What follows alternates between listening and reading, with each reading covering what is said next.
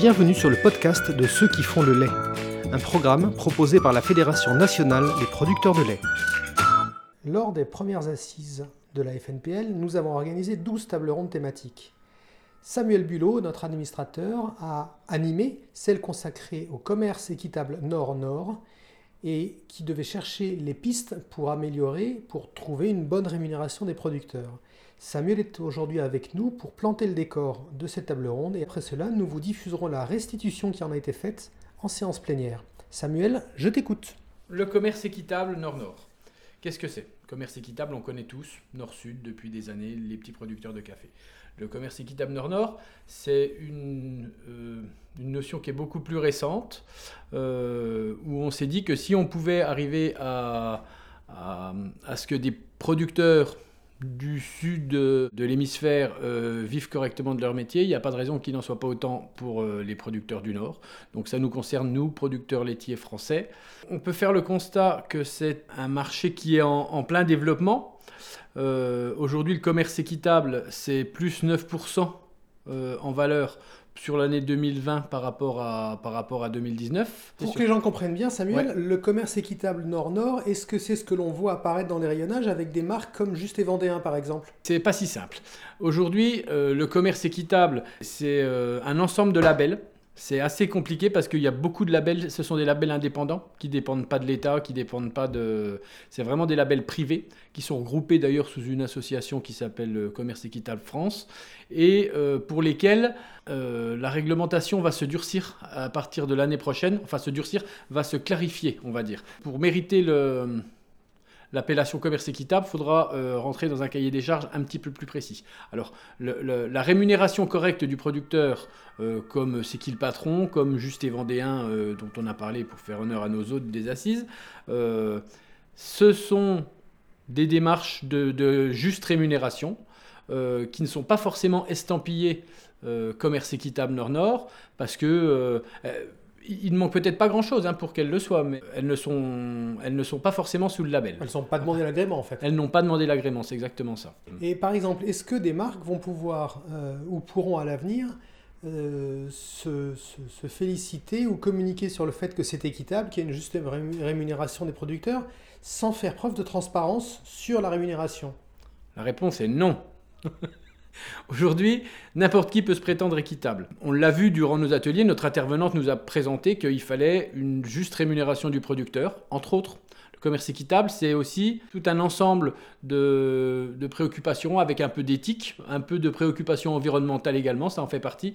Euh, le fait est que la plupart des, des démarches estampillées aujourd'hui, dès aujourd'hui, commerce équitable, c'est des laits bio. La bio représente 60% du commerce équitable, mais en lait, on est plus proche des 80-90%. Donc, pour tout le restant du lait, hein, qui n'est pas, en bio, il y, a, euh, il y une grosse démarche. Les labels de juste rémunération pourront prétendre, je pense, à la labellisation commerce équitable, euh, vu qu'ils ont déjà les bases de rémunération du producteur selon les coûts de production qui sont validés en interprofession euh, et, qui nous ont été présentés par, euh, par notre intervenante de commerce équitable France. Par exemple, les centres commerciaux euh, Leclerc ont une marque qui s'appelle Leclerc Engagé, qui impose un certain nombre de choses ou qui communique sur un certain nombre d'éléments comme du pâturage et qui annonce sans aucun chiffre à l'appui une rémunération améliorée des producteurs. Donc ça, c'est quelque chose qui ne sera logiquement plus possible et qui ne fait pas partie de la sphère du commerce équitable nord-nord, tant qu'il n'y a pas de vérification par un tiers ce, type de démarche sera toujours possible, mais une, meilleure c'est quoi une meilleure rémunération? Enfin, aujourd'hui, quand on ne prend pas en compte euh, les coûts de production, même si, même si euh, c'est pas le seul indicateur pour fixer un prix, mais malgré tout, c'est quand même des, c'est quand même des, des, indicateurs qui sont fixés, euh, qui sont fixés de façon fiable et, et, qui sont la base pour, pour pouvoir au minimum se revendiquer équitable, c'est au moins que le producteur vive de son métier. On est bien d'accord. Donc Samuel, et avant de céder la parole à Francis, producteur bio dans l'Eune, est-ce que tu as une dernière chose à rajouter? C'est facile pour euh, beaucoup de maillons de la chaîne de se revendiquer équitable. On sait qu'aux yeux du consommateur, euh, la juste rémunération du producteur, c'est quelque chose qui lui tient à cœur. C'est une de ses premières priorités. Ce qu'on veut, c'est une réelle sincérité dans la démarche et que ce ne soit pas juste un argument commercial. de dire qu'on est équitable ou qu'on rémunère justement son producteur. Il va falloir le prouver maintenant. Donc comme pour le reste, de la transparence dans l'équitable. Tout à fait. Samuel, dans la filière laitière, on a un plan de filière qui s'appelle France Terre de lait. Oui, c'est exact. Et donc France Terre de lait, commerce équitable, il se passe quelque chose de ce côté-là? Euh, Ouais, j'ai envie de dire, France Terre de lait, on a, on a, on a une, belle démarche qui est vertueuse et, dont un des axes est bien la, la, juste rémunération des producteurs. Donc effectivement, si tous les maillons de la chaîne jouent ou jouaient le jeu comme il faut, euh, on pourrait dire que France Terre de lait, ce serait une bonne représentation du commerce équitable. Et donc, tu voulais nous rajouter un petit quelque chose sur euh, un autre truc à coller euh, sur les étiquettes? Bah oui,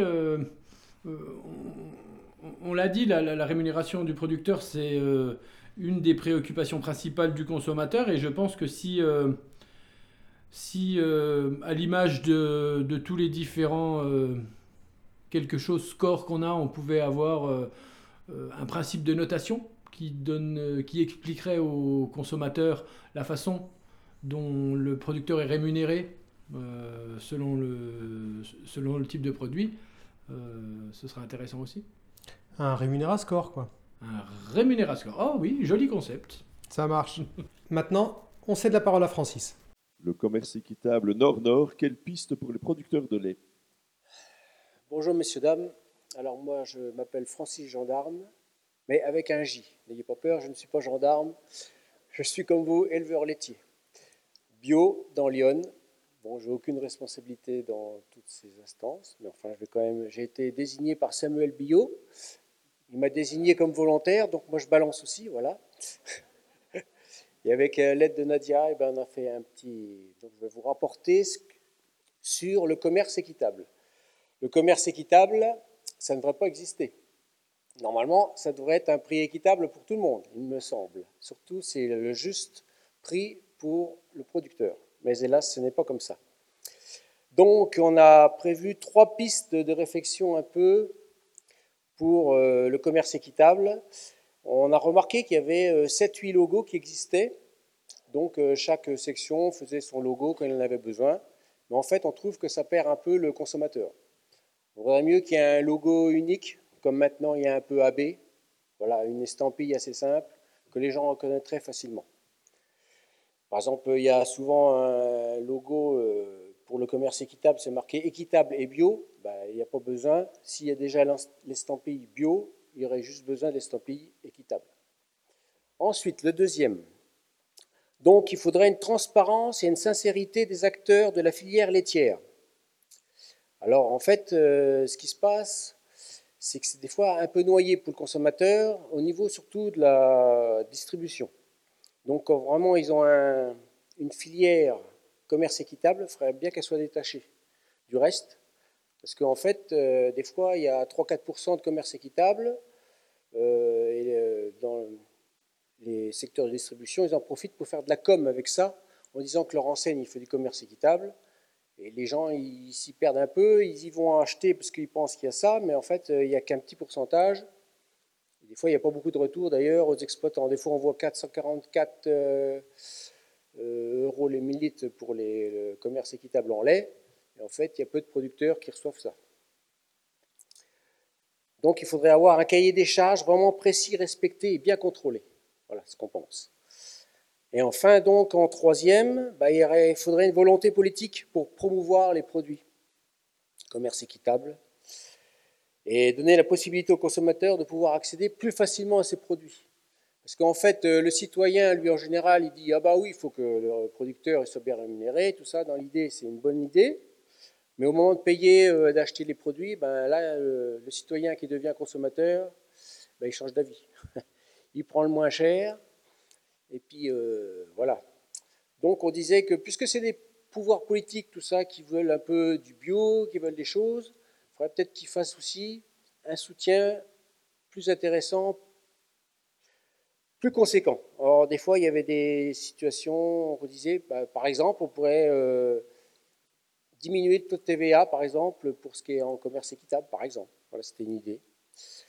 Donc, euh, pour essayer de promouvoir et aider, il euh, faudrait que les, pouvoirs publics mettent la main à la poche aussi pour aider euh, ce qu'ils veulent. Quoi. Parce qu'ils veulent du bio 25%, mais seulement il n'y a pas assez de demande, enfin il y a des problèmes.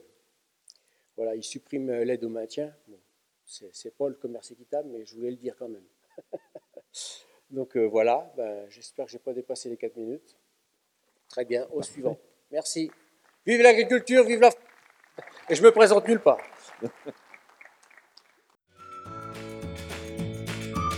À très bientôt sur le podcast de ceux qui font le lait.